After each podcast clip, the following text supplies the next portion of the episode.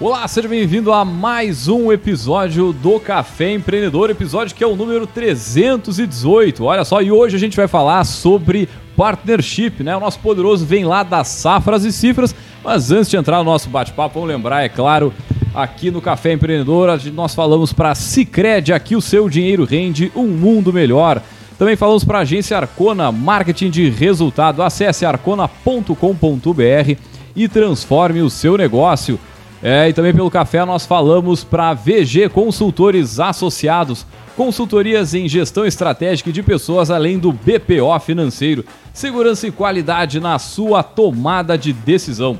Acesse o vgassociados.com.br e saiba mais. É, eu sou o Leandro Rodrigues e sempre aqui ao meu lado estão a Érica Martins do arroba Leituras de Negócios e o Vinícius Giusti, que não está conosco hoje aqui, tá o quê? Tá o quê? Tá aumentando o PIB do Brasil. Olha só que beleza, né? Então dar um grande abraço pro Vinícius, né, que não pôde estar conosco hoje aqui. Muito bem, tudo tranquilo, dona Érica Martins? Uh, bom dia, boa tarde, boa noite, né? Dependendo do horário de quem nos escuta, então Uh, agradecer a audiência de todo mundo aí. Bora lá para o nosso episódio 300 e... 18, Bom, 318. É, é tempo, episódio hein? pra caramba, né? É tempo, Meu em vias de fechar sete anos do Café Empreendedor este mês ainda, né? É verdade, é verdade. Muito bem, então vamos chamar o nosso poderoso da semana.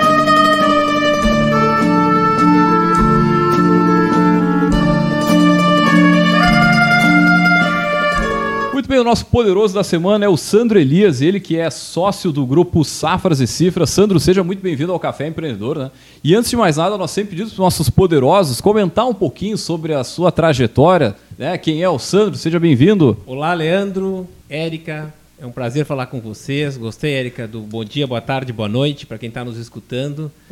É um prazer falar para você sobre a em, empreendedorismo e partnership para vocês, poder compartilhar um pouquinho da, da minha trajetória, um pouco da trajetória do que a gente vem aprendendo nessa jornada empreendedora das safras e cifras.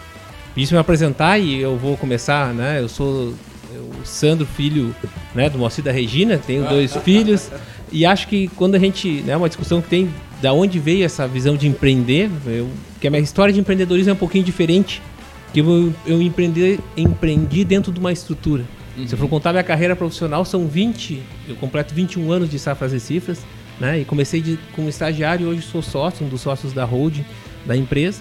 Então a minha história né, de empreendedorismo ela começa muito olhando talvez alguma coisa que já lá atrás né, tinha uma semente de empreender. Então por isso eu, né, quando eu penso de que qualquer pessoa hoje, uma coisa que eu acredito, pode empreender desde que ela esteja ciente das suas condições e que ela tenha vontade de fazer. Lembrando para o nosso ouvinte, né, a gente fez a referência aqui à empresa que a gente tem um episódio recente no nosso podcast aqui, em que o fundador da empresa conta um pouquinho da história empreendedora dele, sim, né? E, consequentemente, das safras e cifras, né? Então, convidar o pessoal que não ouviu a recuperar no podcast, procurar a minha história empreendedora, safras e cifras, Silotério Iribarren, e tá lá, né? Dá para entender um pouco mais, né? Com certeza em alguns momentos a história vai convergir com o que o Sandro vai falar aqui, né? Sem contar que é uma grande história empreendedora aqui da nossa oh, região, que tem muito a ensinar para quem se interessa por empreendedorismo. E o intraempreendedorismo é um pouco do que eu vou falar exatamente, Eric, é um pouquinho diferente da história do Solter que fundou a empresa. Eu entrei com 10 anos de empresa, continuo lá até hoje, entrei como estagiário e fui construindo valor para a empresa, né? Fui galgando alguns passos dentro, sempre pensando como dono. E depois, porque eu, né, porque eu fui lá atrás na referência, porque eu me dei conta que qualquer pessoa, meu pai é professor universitário, minha mãe é professora universitária. Uhum. Eu considero meu pai um empreendedor dentro da universidade. Ele conseguiu construir três laboratórios, é professor da agronomia aqui, ele construiu três laboratórios, trabalha com secagem e armazenagem de grãos, conseguiu empreender dentro do serviço público, que é o que a gente pensa. Empreender é ter que abrir um CNPJ, eu vou largar o que eu estou fazendo para começar uma empresa. E a minha história de vida é de que é possível empreender dentro de uma estrutura e eu acredito que isso inclusive potencializa. Claro, e também claro. uma história de empreender em sociedade. Porque eu sou, né, nós somos uma sociedade, começamos, eu sou até sozinho, depois eu e Gustavo, eu entrei como quarto sócio da holding. Hoje nós somos 25 sócios dentro de uma estrutura de mais de 200 pessoas, das safras e cifras, e temos uma política para que o futuro da empresa seja com quem hoje está fazendo a diferença, está gerando valor, está fazendo a empresa crescer. Então toda essa política que chama de partnership, que é realmente, né, que as pessoas possam se tornar dona, nós fazíamos isso quando nem se conhecia esse termo. Quando né? não era moda ainda, né? Quando não estava na moda. Então poder compartilhar um pouquinho dessa história de que eu não preciso largar tudo que eu estou fazendo para começar um negócio do zero e não preciso começar sozinho, eu posso começar e construir algo junto com outros, desde que essa sociedade ela seja uma sociedade com regras claras, com transparência e comunicação. Então a minha história é, uma, é resumindo um pouquinho, uhum. né, sou, sou agrônomo administrador, uh, trabalhei, né, sempre quis trabalhar com administração rural, quando eu me dei conta de que tudo que eu lia nos livros, estudava muito na faculdade, a fazer os dois cursos juntos, já existia numa empresa, fui procurar essa empresa. Né? No primeiro ano até não me deram estágio, que eu estava muito no começo do curso, disseram volta depois. E depois que eu entrei como estagiário, eu digo, ó, aqui tem um propósito, né? Eu sempre quis ver como é que eu podia fazer diferença nas propriedades rurais, com gerenciamento. Sempre acreditei que a gestão diferencia qualquer negócio. E acho que também nós buscamos muito as pessoas gerenciem, né? Que tem é, essa questão de gerenciar a própria vida, gerenciar os recursos que tem para conseguir gerar o máximo de resultado com isso encontrei essa frase de cifras. E digo, aqui eu posso, de fato, colocar meu propósito, né? Levar esse meu propósito adiante. E sempre que entrei, me enxergava, né? Mesmo como estagiário, que decisão podia fazer como, se, como dono, né? O que, que eu faria se eu fosse dono desse negócio para otimizar os recursos, gerenciar melhor e gerar mais valor. E as coisas foram acontecendo através disso. E, cara, há 20 anos atrás, né, a, vocês já tinham, tipo, a Safras, ela já tinha essa noção, essa estrutura, porque, vamos lá, né, muitas vezes para quem está nos ouvindo hoje, até o, o tu estimular, desenvolver isso nos colaboradores é uma, como tu falou, é uma prática hoje bem mais conhecida e tal. É, é, uma, é, uma, é algo que se busca, mas de qualquer forma, lá atrás, né, tu já tinha essa visão de que a empresa já tinha essa, essa possibilidade, já era uma coisa que era trabalhada entre Não, no começo foi ali. muito empírico, Leandro. Foi muito empírico. O Slotero, né, já como, trouxe o primeiro sócio para trabalhar, que era estagiário dele, já ofereceu uma parte da empresa. Depois, quando foram vindo no começo, foi muito empírico. Depois a gente foi estudando. E aí, com o passar dos tempos, claro que também a gente vai evoluindo, fomos olhar como outras empresas faziam. E nosso caso é uma empresa de serviços profissionais. Sim, sim. Existe toda uma linha de gestão de empresas de serviços profissionais, até pouco conhecida no Brasil. Harvard estuda bastante isso, uhum. de como é que eu faço para empresas de serviços muito especializados, como escritórios de advocacia, escritórios de arquitetura, auditoria, consultorias, elas possam ser gerenciadas. Porque o papel do consultor, determinadamente, tem que se transformar em gestor. E como é que eu faço para que uma empresa que basicamente não tem capital, Sim capital de uma empresa prestadora de serviços são é, pessoas. É, exatamente. Só pessoas. Como é que eu faço para que essa empresa tenha perenidade? Como é que eu planejo o longo prazo? E aí nós tivemos uma, uma, uma, questão muito interessante que nós trabalhamos com planejamento sucessório dos produtores rurais, essa frase cifras. Mas o produtor rural tem um patrimônio, tem uma uhum. fazenda, tem um capital, é o contrário, tem muito capital. Nós não tínhamos capital, temos capital humano, mas não capital né, imobiliário e financeiro. O que, que como é que nós íamos planejar nossa sucessão? Não podia ser igual dos produtores. Aí nós fomos olhar como é que outros escritórios, consultorias faziam, fomos estudar e, e nos deparamos já há mais de 10 anos com o modelo de partnership e vimos que isso cabia. Aí nós discutimos muito se, né, o que, que fazia sentido para nós pensando nos próximos 20, 30 anos, 40 anos da, das safras e cifras. E algumas coisas, isso para nós foram, né, nós tínhamos que ter uma marca acima das pessoas. Colocar o interesse da empresa acima das pessoas. Porque se eu tenho uma consultoria, normalmente a consultoria tem o um nome, leva o nome sim, da pessoa. Né? Isso a, acaba que quando a pessoa não está mais, é difícil dar sequência, porque é tudo vinculado a ela. Também muito alinhamento de valores, princípios de uma cultura que ela trabalha muito a cultura. Né? A cultura do empreendedorismo é uma coisa que se trabalha. Quem está lá, a partir de determinado nível, uhum. ganha percentual do resultado. Então também alinhar remuneração variável, né? Para que isso esteja tudo dentro de um contexto que nós vamos chegar lá na partnership como uma evolução da pessoa que entrou com uma cultura, né? Está entregando o resultado de forma consistente, ela está eh, conosco gerando valor, ela vai crescer para poder ser a dona e preparar para trabalhar em sociedade. Não, e isso tem, tem um ponto que me chama a atenção na, na consultoria, que é o seguinte, né? É Muitas vezes o próprio consultor, quem está ali, né, junto contigo, tu está desenvolvendo aquele profissional, ele fica ali um, dois, três anos, daqui a pouco ele. É uma coisa, uma prática comum, né? Ele sai da, da tua empresa, não leva carteira de clientes e tal, mas daqui a pouco ele vira, um, é, na verdade, um concorrente. É, e muitas vezes essa, é, essa forma, além da questão toda empreendedora, de formação de equipe, ela te possibilita isso, né? De manter o que tu falou, né? Que é o, é o maior bem que uma empresa de consultoria pode ter, são as pessoas que trabalham ali, né? É toda a expertise desenvolvida, é o conhecimento do cliente. E aí, como é que, né, tu. Daqui a pouco tu consegue trancar essa saída e o desenvolvimento É, de um novo eu- concorrente, né? Eu ia comentar uma coisa bem nesse sentido, né? Eu dizer que eu acho super interessante esse, esse case de vocês, porque acontece? A gente sabe que, por exemplo, tem mercados hoje como empresas de TI, ah, onde não adianta, se não entrar logo de cara lá na estruturação da empresa, né, prevendo ah, a, toda a estrutura da partnership, vai ser ah, difícil pensar em retenção, né, em qualquer tipo de relação a longo prazo com quem vai trabalhar ali. Mas é um setor bem particular, né? A gente tirar desse tipo de setor e levar para outros, né, não é uma prática que a gente encontra consolidada tão fácil, mas ao mesmo tempo, né, tu dizia assim, ah, ah, prestação de serviço muito especializada, né, ao mesmo tempo em que, ok, né, é, é nichado, para quem está dentro, para quem tem o conhecimento, a barreira de entrada é muito baixa, né, então Sim. isso que o Leandro dizia, bom, daqui a pouco eu já construí rede de relacionamento, né, e, nem, e não necessariamente eu que trabalho naquele negócio quero, de fato, enfim, agir de má fé, dar uma rasteira, eu quero, Quero empreender, um voo verdade, solo, exatamente. exatamente. Não quero E cumprir oito horas solo. Vai ser muito natural que muita gente que tinha um bom relacionamento comigo, né, enquanto vinculada a um negócio, vá atrás de mim pelo meu CPF, pelo que era e até acredite de fato no meu trabalho. Então, acho que pensar nesse tipo ah, de, de, de modelo, de alternativa, de estratégia, né, ah, é muito ah, necessário porque vai ser um dos pilares que vai garantir a sustentação do negócio depois. Né? Vai garantir que um dos. Acredito que quando se faça lá algum nível de, de análise de forças, fraquezas, oportunidades, ameaças, né? ah, isso apareça, né? O, se no horizonte estratégico de vocês esteja a ideia de que, bom, qualquer pessoa que se destacar aqui e tiver de fato né, uma vontade de abrir um negócio, Cara, vai eu, eu, ir eu, eu e vai diria, na verdade, pode na- consolidar. né? no horizonte de qualquer empresa prestadora de serviço.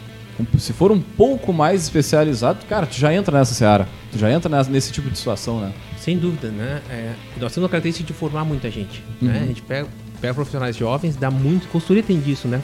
Investe muito na capacitação. Nos primeiros anos, a gente investe em viagem, atendimento, capacitação. E aí tu forma um profissional e realmente tu tem que reter ele. E, o, e, e outro fator importante que eu enxergo é a- o alinhamento de interesses. No momento que tu traz ele, né, é, pro lado, pro teu lado da- como sócio também, é uma é, é um alinhamento vocês estão pensando o melhor pro negócio. E aí não fica aquela questão só de relação empregado-empregador, que eu acho que isso está um pouco ultrapassado nas vezes experiências Sim, assim sim. de que é, mesmo quem está como empregado está pensando com a mesma cabeça de empreender, empregador, ele consegue alinhar os interesses. E nada melhor do que, claro, que uma política de remuneração variável, com uma boa política de, né, de, de meu esforço, né, o meu resultado, ou seja, eu consigo, eu tenho que poder premiar quem realmente está trazendo resultado, que essas pessoas queiram ficar, né, e não queiram sair, porque é isso, eu tenho que criar um ambiente de flexibilidade também, um, um meritocracia funcionando não só no papel, mas na prática, e uma autonomia com alinhamento, para que as pessoas de fato enxerguem que é ela pode gerar muito mais valor começar a empreender dentro de uma estrutura que dá uma segurança, Sim, né, que já sim. tem um nome, que tem um, um- um histórico, ela pode pegar e construir vários tijolos dentro dessa estrutura do que ela pegar, olha, eu vou largar isso aqui, vou começar tudo de novo, com todo um esforço, com todo... Então isso é uma... Eu, eu contigo, é reter e, e acho que, além de reter o talento, alinhar interesse para gerar mais valor. Eu de fato acredito que se eu fosse empreender sozinho, eu não conseguiria gerar o valor que eu gero empreendendo em conjunto.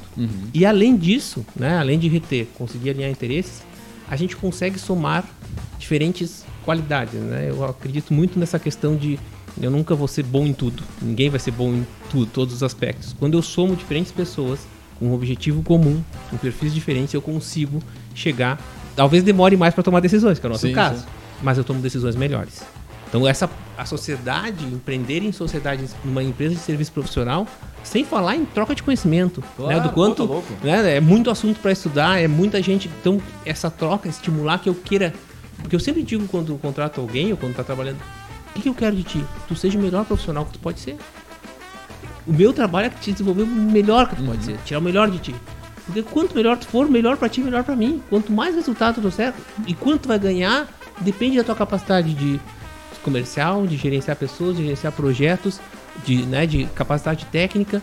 Quanto mais tu ganha, mais melhor pra nós, melhor pra mim, melhor pra ti. Então nós estamos do mesmo, do mesmo lado da mesa puxando pro mesmo lado. Isso gera um- uma, uma força muito importante, uma força competitiva muito boa. E dando oportunidade, né, para quem quer ah, crescer nessa mesma batida, né, nesse mesmo, no que importa, no- nos valores em si.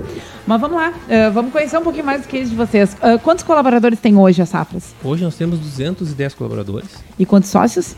25 sócios. E uh, todos esses, em algum momento, atuaram como colaboradores e, e tiveram uh, a oportunidade, então, de, de vir a ser sócios. Todos. A gente botou uma cláusula no nosso acordo de cotistas de que não pode herdeiros herdarem cotas das safras uhum. e cifras. Então, nós temos uma política de que só pode né, comprar participação quem uh, for né, colaborador da safra. Se um de nós vier a faltar, vai está combinado já quanto vale a empresa, o prazo de pagamento, que os herdeiros recebem aquele valor comprado pelos que têm condições pelo nosso processo de partnership de poder comprar aquela participação. Então, isso então, já está sempre entra, entrando e saindo, digamos, entre aspas, assim, pessoas dentro da sociedade movimentando a, a empresa. Né? É, ou é pelo menos a viva. participação das pessoas né, dentro da, da, sociedade. Acho que isso é bem interessante, porque isso, uh, tomar essa decisão, acredito que não tenha sido uma coisa tão óbvia. Acho que contar hoje talvez sim, né, sim. faça sentido mas acho que também é um reflexo uh, de uma cultura. Né? A política se estabelece a partir do, do, conjunto de valores lá que vai guiando esse dia a dia, né? E, e determinando um pouco por onde a empresa vai caminhar, né? Uh, e conta um pouquinho pra gente, desde que vocês, desde que a empresa começou a pensar, né? não sei se já estava lá desde o início e tal, uh, desde que se começou a desenhar essa uh, política, entre de fato ela tá formatada e, e, começar a ser implementada, quanto tempo teve de, de... É maturação e, e definição da ideia? É, essa, ela, primeira coisa, é uma sociedade viva. Então, uhum. as regras que tem hoje, a gente está construindo. Sim, a partnership, sim. Ela não, eu não considero que ela está pronta, né? A gente tem muita coisa ainda para construir. Mas a gente vem discutindo mais a fundo isso tem uns seis anos e ela está mais montada faz uns dois. Então, eu digo, quatro anos, torno de quatro, discutindo mais a fundo isso. Claro que vem de antes as discussões, as inquietações, mas que a gente dedicou mais para estar tá com isso bem estruturado, montado com, com uma, com uma com uma estruturação maior.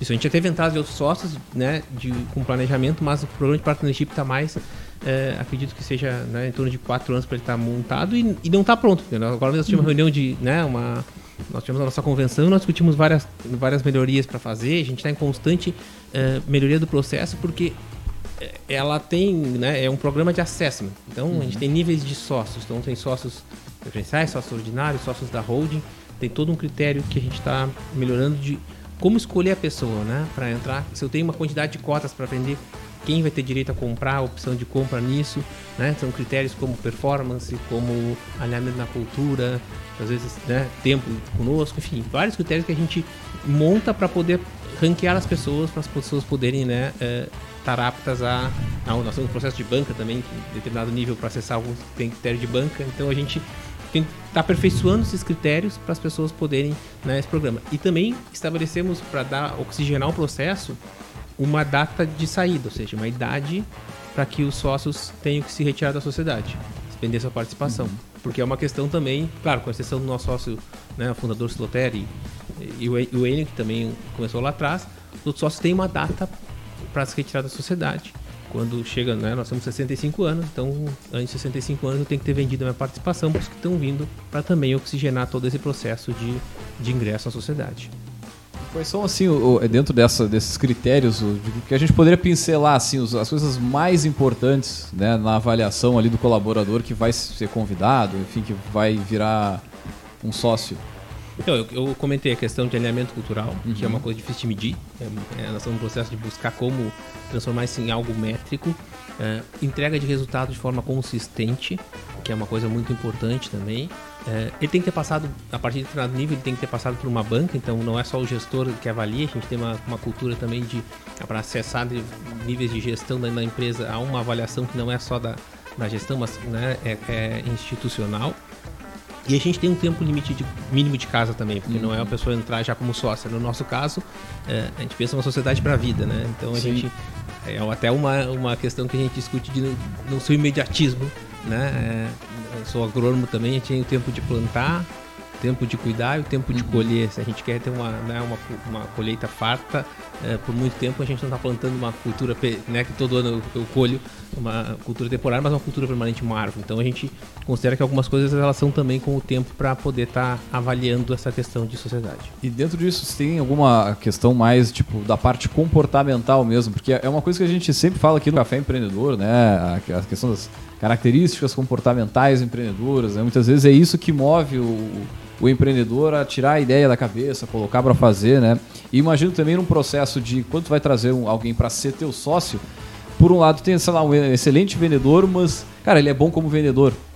Mas como gestor ou como daqui a pouco sócio é um pouco diferente, imagino. É, tem alguma coisa de, nesse sentido de avaliação? É, a gente vai colocando, conforme vai crescendo a pessoa conosco, uhum. novos desafios. Então, é, passa do consultor uma área técnica para uma questão de, né, que já tem gestão de projetos, passa a gestão de pessoas, a gente avalia como é que é essa pessoa como gestão de pessoas, gestão comercial, relacionamento, né? É... Então tem que ter uma, uma, série de habilidades, né? Exatamente. Pô. E vai testando ele, né? Nós temos hoje um conselho de administração, nós uhum. temos um comitê gestor, nós temos vários grupos de trabalho.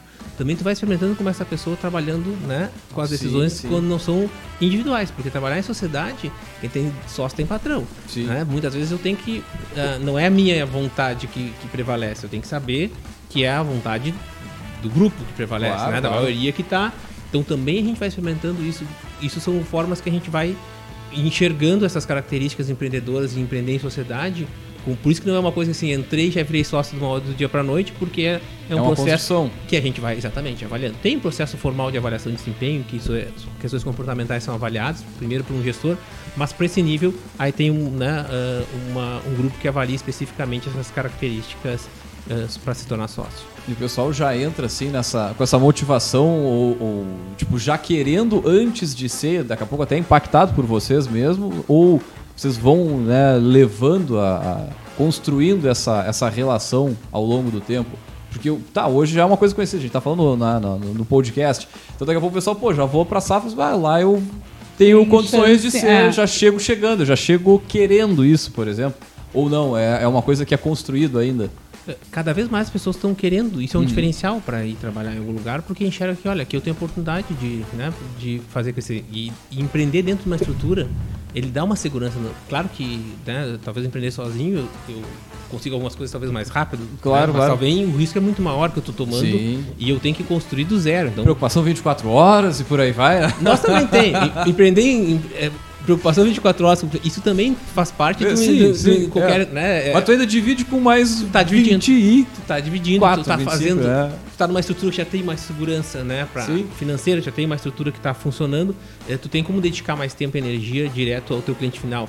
E nós separamos também, é uma questão de gestão, são né, mais de 200 pessoas, mas são regionalizadas. Então a gente tem cada micro, uh, cada região, uhum. como se fosse uma empresa. Então dá muita autonomia para o gestor para formar equipe, né, para contratar ou demitir, para fazer a gestão comercial, para montar a estratégia de parceria na região isso vai fazendo com que as pessoas, conforme vão assumindo cargos de gestão, vão pensando como dono. Uhum. Então a pessoa entra com esse espírito e tu dá oportunidade para ela. Bacana. Logo em seguida, tu. Logo em seguida, não precisa virar sócio, porque tu não sim, precisa sim, ser sócio ainda. já tem aquele gostinho da, da, da, responsabilidade, daquela troca ali, né? E nós montamos o PLR, né? Então já, é algo hum, progressivo. Nós sim. temos um PLR, um PLR que ele vai sendo, né, com que abrange todos os colaboradores, que nós que estão adeptos ao PLR, e o PLR já vai preparando, porque conforme no começo é com base salarial, depois ele passa a ser com base no resultado da região que você está gerenciando. Isso vai dando gosto, gosto para as pessoas de, de, gerenciar. Então ela vai se experimentando naquela, na unidade que ela está, depois na região que ela está, e isso vai permitindo que a, que a gente possa também uh, ir formando essas pessoas né, para essa cultura de sociedade de, de empreendedorismo. Agora, o legal que, que eu vejo na tua fala aí, Sandra, é o seguinte, né? É de uma empresa que começou, cara, pequena, né? Começou, como o Siloter falou outro dia aqui, com duas, três pessoas, né? E, e, tu vê esse desenvolvimento, porque daqui a pouco o pessoal que está nos acompanhando ali, está ouvindo, sabe, mas a minha empresa não se encaixa para isso, a minha empresa é muito pequena, eu tenho, sei lá, 5, 10 colaboradores, mas essa estruturação, isso que a gente está falando aqui, essa é, inquietação lá que o pessoal já tinha de poder manter a equipe, de formar, de ter uma perenidade, pensar no longo prazo. É como a gente fala aqui no café, né, cara? É muito mais fácil tu fazer isso pequeno do que tu fazer com um tamanho já de, sei lá, 200 e tantos colaboradores, né? Fazer isso com, quando tu tá com 10, com 5, talvez seja muito mais fácil do ponto de vista da aplicação, de criar né, as suas próprias regras ali, funcionamento, mas também pensando nesse foco de longo prazo, né? Com certeza, né? E eu entendo que uh, isso é, é uma parte do papel do gestor, né? Do, do, empreendedor. Planejar um negócio no longo prazo. Sim, né? sim. Se eu estou pensando nesse meu negócio, estou planejando o ano que vem é uma coisa, mas eu tenho que planejar. Se eu não acredito no valor do que eu estou construindo, os próximos 5, 10, 20 anos.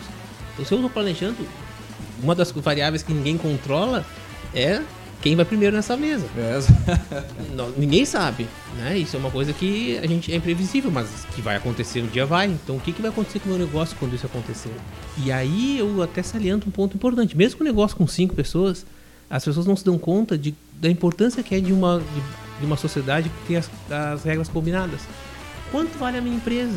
Né? Quem pode comprar as minhas participações, uhum. na, as cotas da empresa, as ações da empresa? Como é que eu faço se alguém quiser, se eu quiser retirar um dos sócios? Como é que funciona a tomada de decisão? Tudo isso a gente às vezes pega um contrato padrão para abrir uma empresa, né? Não que seja, mas não discuta, não dou bola para esse tipo de situação. Mas muitas brigas, muitos conflitos evitaria numa questão societária se as empresas pensassem já de que quando der um problema, como é que eu vou solucionar ele? Até a forma de resolver. Se eu vou entrar na justiça, se eu vou entrar com mediação, se eu vou entrar com, uh, com arbitragem. No próprio contrato social, os sócios escolhem como querem fazer. Se eu quero, né, quando às vezes não sabem, eu estou escolhendo lá um contrato social, assinei, o foro é da cidade é Pelotas, estou dizendo que qualquer conflito societário eu vou para a justiça. Sim. Será que é isso que eu quero? Ou eu quero escolher, olha, vou chamar um mediador para tentar uhum. chegar num, num, acordo, eu vou tentar é. chegar numa. Então são as, os cuidados, independente do tamanho da empresa, Leandro. Cuidados societários, né? Eu falei no começo. Sociedade saudável tem que ter as regras claras, tem que ter transparência e tem que ter comunicação entre sócios. E isso serve para qualquer sociedade. Né? Ou eu não tenho sociedade hoje, mas eu penso em ter, seja com meus colaboradores. Se eu não penso com meus colaboradores, provavelmente vai ter uma sociedade de filhos, de irmãos no futuro. Né? Porque ou eu vou vender para alguns sócios, é, é a coisa mais comum, né, cara? É, é, a sociedade, a associação dentro da família e provavelmente vocês já pegaram bastante case aí de de, enfim, de administrar um negócio familiar, né? De que são sócios, são irmãos, muitas vezes não se falam, tem aqueles problemas, né? De negócio que muitas vezes é mais complicado do que sociedade de pessoas que não são familiares, né? Mas, mas eu vejo muito isso também na, na, na tua fala, né? De como é, é como é a, tu ter um contrato bem estipulado com todas as regras ali, ele te, cara, te tira uma série de problemas, né? Isso sendo familiar ou não, mas quando é família é mais fácil ainda, né? Não, pode falar. Não, não, tudo que é, previ... tudo que é preventivo é mais barato. Né? Sim, que eu, sim. que eu tenho que solucionar. Então, tudo que eu estiver prevendo no contrato como é que vai ser, me facilita muito quando dá um problema. Tem um advogado que é parceiro nosso de muitos anos, que ele sempre disse que se fosse para prever que tá tudo certo numa sociedade, a gente contratava um poeta, a gente não contratava um advogado para uhum. redigir as cláusulas do contrato social. Então, exatamente as cláusulas são ali para quando as coisas realmente precisa usar estarem bem, bem redigidas.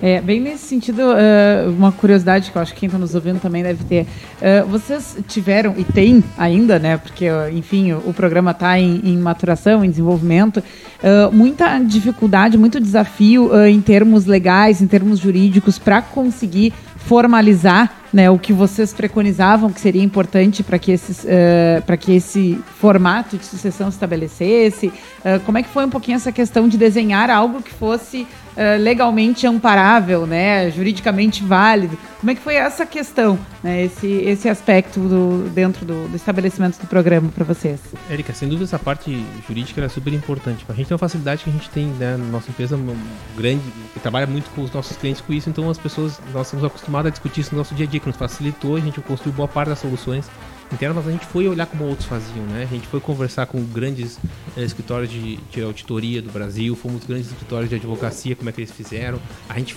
foi conversar com pessoas e estudar como é que estavam fazendo para a gente poder aplicar nas nossas regras. Sem dúvida, essa parte jurídica é muito importante, assim como a parte tributária também é muito importante nesse, nesse planejamento de partnership, porque para quem é sócio tem um tratamento completamente diferente de que para quem é, é funcionário, na, na remuneração que tem. Então todos esses cuidados, inclusive uma questão de que como é que tu faz a transição de quem é colaborador para quem é sócio, porque pra gente, a gente fez isso inclusive de uma forma homologada, que né, de fato é algo que é combinado entre as partes, sim, não é algo sim. imposto, né? Uhum. É um convite para ser sócio. Todos os cuidados dessa para que realmente seja caracterizada uma relação societária dentro da nossa empresa, né? Que eu passei a ser sócio e não sou mais um colaborador da. Porque no nosso caso é isso, a maior parte era colaborador. Sim, passa a ser. E eu sócio. O que mudou a relação? Claro, mudou. Então você tem que cuidar desse aspecto né, jurídico de como fazer e tributário também para que tenha sucesso esse plano de, de partnership.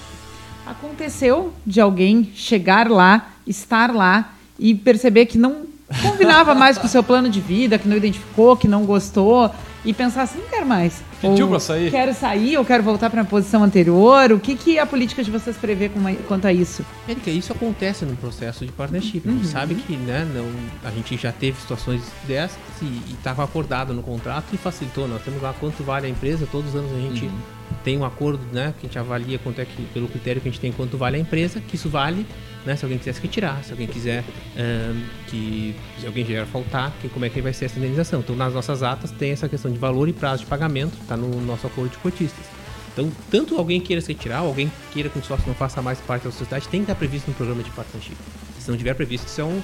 Tem que poder que a sociedade também né, consiga, com algum sócio, eh, fazer. Não quero mais que ele faça parte da sociedade. Se ele não quiser fazer parte da sociedade, como é que ele sai? Isso em qualquer sociedade, né? Eu tenho que Sim. saber como é que eu saio dessa sociedade, senão eu vou A acabar gente- tendo um problema jurídico lá na frente. A né? gente fala muito sobre a entrada, né? E muitas vezes esquece que precisa deixar pelo menos algumas diretrizes para o processo de saída, né? Com certeza, Eric. Isso é fundamental. Qualquer sociedade para a gente funcionar, pensar como é que eu vou sair dessa sociedade. Seja sair porque eu completei 65 anos, seja sair porque né, eu não estou mais aqui. Qual é a condição também se eu não puder mais trabalhar por algum motivo, que é outra coisa que tem que estar acordada, porque não é só isso, olha, eu quero trabalhar, mas por algum motivo tive Sim. algum problema que não posso mais trabalhar. Como é que vai ser a regra em relação a isso? São vários pontos, né, que um acordo, né, um contrato social e um acordo de cotistas que tudo que está constantemente construindo quais são as regras, sempre tentando imaginar né, situações que a gente pode prevenir. Claro que não vai ser 100%, né, para que não tiver como prevenir, a gente tem lá nossas sessões de mediação e de arbitragem para resolver, mas tentando o máximo possível que essa relação seja uma relação livre. Né? Eu, eu tô aqui como sócio porque eu de fato quero estar aqui. Não adianta também obrigar a pessoa a estar se ela não quer porque ela não gera o resultado. Então esse é o objetivo de quem monta um programa de partnership. Um ponto que eu fico pensando assim é, é nas responsabilidades, né? Vamos, vamos lá, quando tu te torna sócio de um negócio, tu é sócio do ônus e do bônus, né? Mas tem algumas formas diferentes de tu fazer parte, né? De tu ingressar como parceiro de uma empresa. Pergunta que eu te faço é o seguinte: o pessoal que entra, entra com o bônus e com o ônus, é qual é o formato de, de, de parceria, de associação com a empresa? É, entra. Primeiro tem uma questão, né? Até de a pessoa ter uma questão de não trancar, às vezes, muitas vezes, o, C, o CNPJ da empresa, então tem que ter uma questão de, né, de estar com o CPF ok, não Sim, ter sim, problemas, porque também pode ter isso, né? De às vezes atrapalhar o CPF Claro, do sócio claro. atrapalhar. Então essa questão, a gente falou de gestão, né? O Sim. pessoa aprender a gerenciar a sua vida é importante. E também eh, a gente, claro, entra com uma participação menor e vai crescendo. Então Sim. a responsabilidade tua é do tamanho da, da tua participação em relação ao negócio. A gente tem uma, uma empresa prestadora de serviço, Sim. nossos passivos são né, Bem, é, bem mais menores. tranquilos. Uma- é. uma indústria, por exemplo, alguma Exatamente. coisa do tipo. Então a gente tem uma, uma política conservadora, tem fundo de reserva, a gente tem toda uma política para evitar que eh, qualquer passivo chegue no sócio. Mas o risco existe, né? No, ônus e Sim, bônus. sim. Essa é a, é a situação. Aí entra uma política da empresa de também de demonstrar para quem está querendo se tornar sócio a segurança de entrar, né? O quanto tem, quais são os riscos disso e quais as- as- os benefícios de entrar. Tem que ser muito transparente com quem está entrando numa sociedade, né? Não tem como tu. É teu sócio, né? Sim. Não adianta. Tem que ser transparente. No amor e na dor, né? A que nem no casamento. A transparência é de via dupla, né? Ela tem que ser. A transparência tem que existir ah, Sim, como sim. base, porque a base de qualquer sociedade é confiança. No momento que não tem confiança, não tem sociedade. Sim, exatamente. Não tem como a gente pensar numa partnership se não tiver uma relação de confiança entre as partes. Então isso, né? Tem que ter ônus e bônus e tá muito claro do que, do que, que se trata. E por isso também reforça o que tu comentou ali do tempo do colaborador, né? Eu, não- eu não, eu não sei quanto, mas vamos botar aí, sei lá, 5, 7 anos talvez, seja um tempo que tu já conhece bastante da, da relação né, de trabalho e tudo mais, para poder chamar, porque a gente já fez alguns programas aqui sobre simplesmente sociedade, né? Como que tu chama alguém para atenção, como tu escolhe, como tu elege, como tu, né, o que que tu pode identificar para ser algo interessante para quem tá começando. Isso, né, fa- faz bastante sentido, né? E uma- muitas vezes a gente fala isso, né? Questão das habilidades complementares, questão né, da- das habilidades comportamentais, mas, é, mas numa seara que tu muitas vezes tu nem conhece a criatura. né? Tu vai te tornar sócio ali, vamos abrir uma empresa aqui na esquina ou vamos começar um negócio zero, cara. Tu não, tu, tu tá, ah, meu primo ou é parente ou é não sei o que, mas, mas na relação de vocês já é diferente, né? Tu já tem todo o histórico, né, para poder se tornar então uma, uma, uma sociedade mais assertiva, né? Mais que te gera menos problema, tu já, o pessoal também já entende melhor o, qual a, a atribuição, o que, que tem que fazer ali dentro e tudo mais, né? Mas um ponto também que. Peraí, vamos voltar a tempo Não. de casa. O que, que, é o mínimo dentro da política de vocês? Na nossa política tem um mínimo de dois anos para ele entrar no programa, depois ficar mais dois anos na primeira classe, fazer quatro. Pô, chutei, chutei perto aqui, hein? Não, e é, a gente estudou no mercado, que é isso aí, a gente estudou assim, um tempo médio pra, nessas outras que a gente foi pesquisar, é em torno de cinco anos uhum. para se tornar sócio da empresa. É, claro, tem variações, mas é isso, as pessoas se conhecendo fica muito mais fácil. No final das contas, é, a gente pode criar, tem que criar, quanto mais objetivo for as métricas, mas tem uma parte que ela é o tempo, né, o conhecimento das partes, é a relação de confiança, porque eu entendo que a pessoa ela, é, é ela já se comporta como sócio. Sim. E ela é reconhecida com esse sócio o comportamento dela de sócio ele já vai se manifestando antes. Ele não se torna sócio e se comporta como sócio. Eu não convido ele para ser sócio para ele se tornar. Não é uma aposta, né? É Nesse sentido, não é uma aposta. É o contrário. Já, então, assim, por isso que eu te falei, desde que eu entrei como estagiário, eu, já enxerga, me enxergava, né? Já uhum. agia como se eu fosse dono do negócio, tomando as decisões, pensando o que, era melhor, o que gerava mais valor, o que eu podia otimizar, como é que eu podia eh, economizar aqui, como é que eu podia gerar mais valor.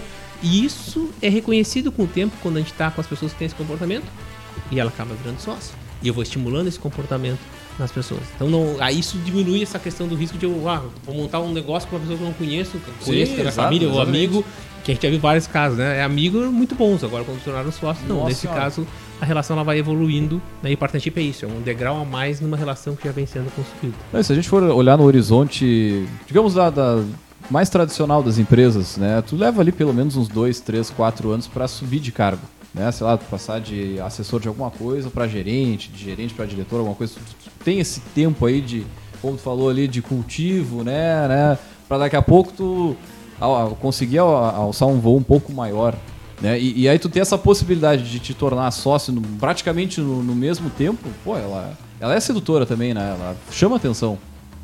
Com Isso certeza. da perspectiva do, do, do, teu colaborador, né? Com certeza. E, e, e essa aqui é sempre entrega e reconhecido, né? É, é uhum. é, a pessoa que quer, ela sabe, olha, se eu entregar, se eu for, né, tiver alinhado com a cultura, estiver gerando uh, resultados de forma consistente, vou ter essa possibilidade.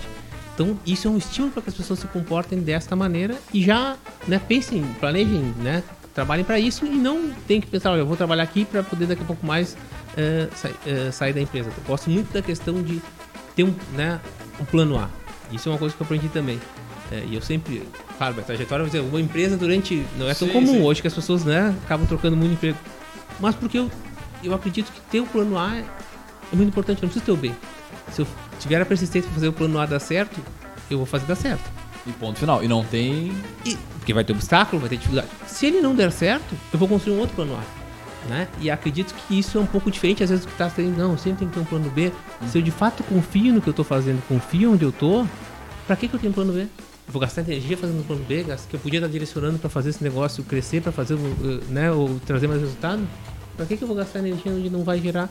Se eu, se eu realmente confio. Bom, se em algum momento não, não for mais por aqui, aí sim eu vou fazer um outro plano, porque eu acho que assim a gente consegue de fato, né, uh, trazer mais resultado, focar energia porque é um desafio também do empreendedorismo, e para mim, eu sou, me considero um empreendedor, eu acho que eu construí várias questões dentro da Safra de Cifras, desde abrir região, eu abri Mato Grosso, abri Minas, né, junto com o time, claro, mas fui sócio responsável até hoje, eu sou responsável por umas regiões, áreas novas, hoje eu sou diretor de novos negócios, então a gente abriu empresa, agora a gente está com a Educa Safras, a gente está com uma imobiliária rural, uhum. que é sobre a, minha, a gestão né, minha junto com o Citotero dessa área de novos negócios, ah, mas eu, essa inquietação de fazer talvez se eu não tivesse dentro de uma estrutura, não tivesse o foco necessário, né? E não Sim. tivesse tido a persistência de ter o tempo de fazer amadurecer para colher.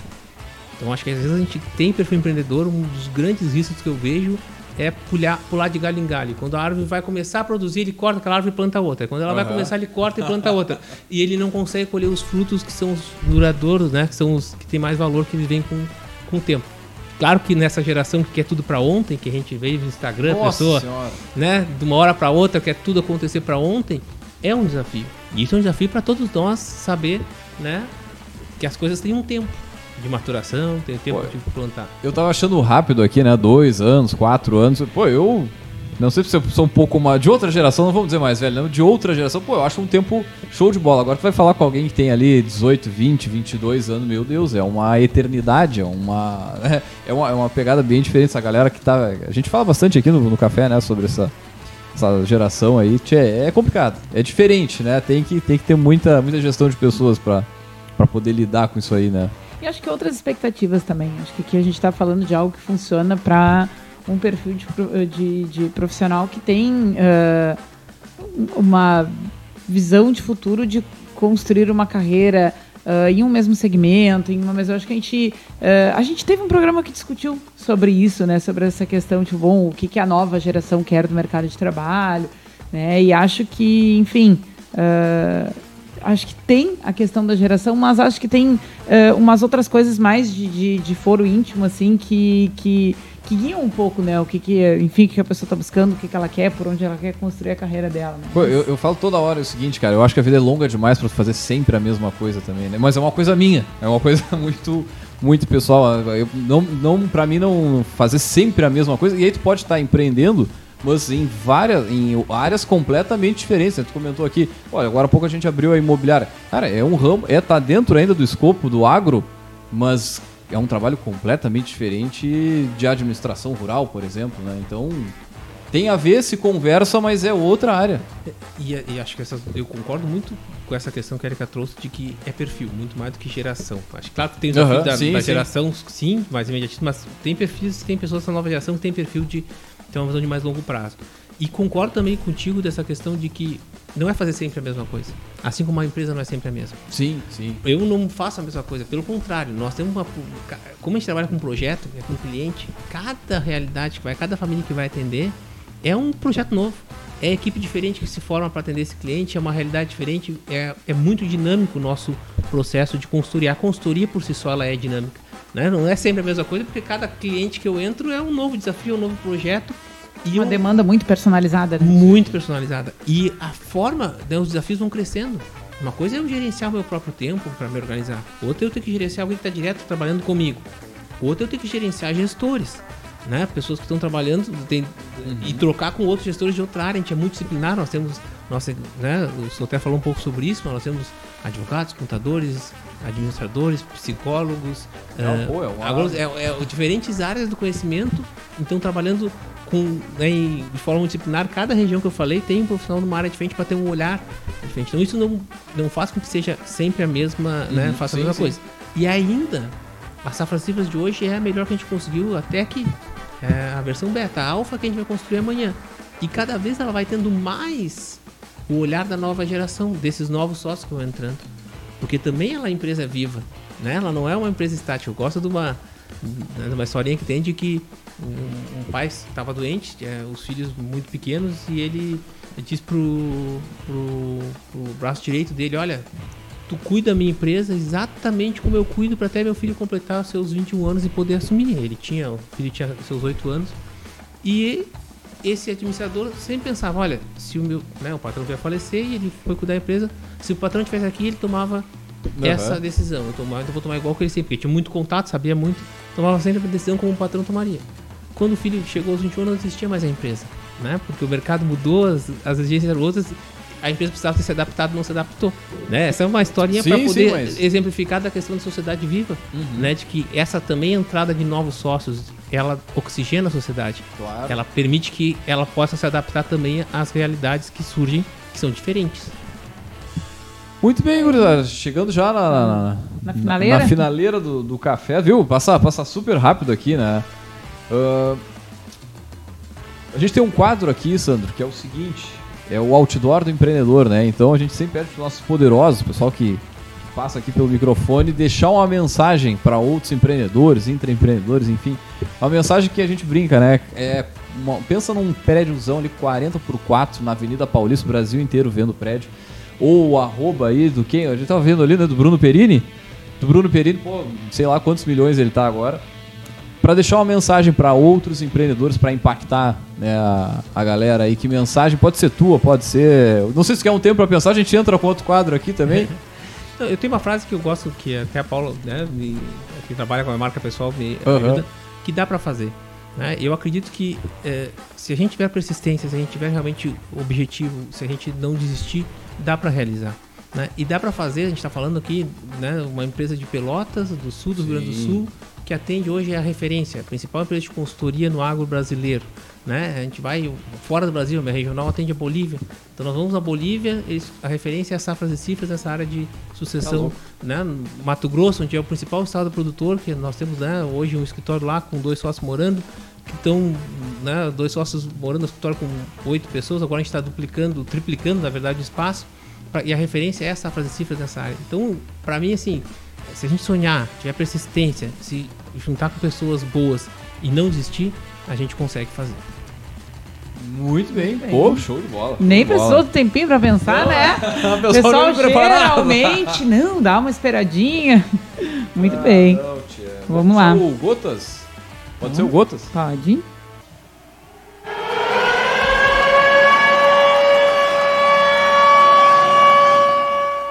Para cada hora investida em planejamento, três horas são economizadas em execução. Boa, hein? Boa, hein? Vamos de novo, vamos de novo aí só o pessoal que não pegou. Devagarinho. Vamos lá. Para cada hora investida em planejamento, três horas são economizadas em execução. Muito bom, muito bom. Frase do livro, né? Da nossa estante. Exatamente. Essa frase, uh, ela está neste livro eu já ia dizer a câmera, né? Não, ah. depois entra direitinho, né? Uh, a postagem, ainda não estou acostumada eu, eu, com essa, mas eu, mas com essa nossa dinâmica do não ao vivo. Né? Bom, então a nossa dica de hoje da estante do Café Empreendedor é uh, um livro chamado A Dona do Negócio.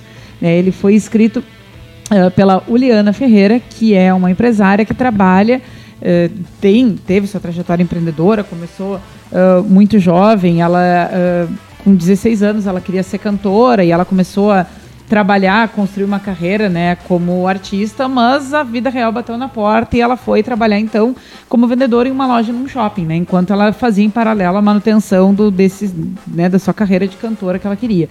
Uh, e ela se identificou com o trabalho de vendas, começou a desenvolver uh, uma, uma, enfim, uma inteligência uh, gerencial, comercial, né, surgiu a oportunidade de passar então a ser dona de um negócio no ramo que ela trabalhava.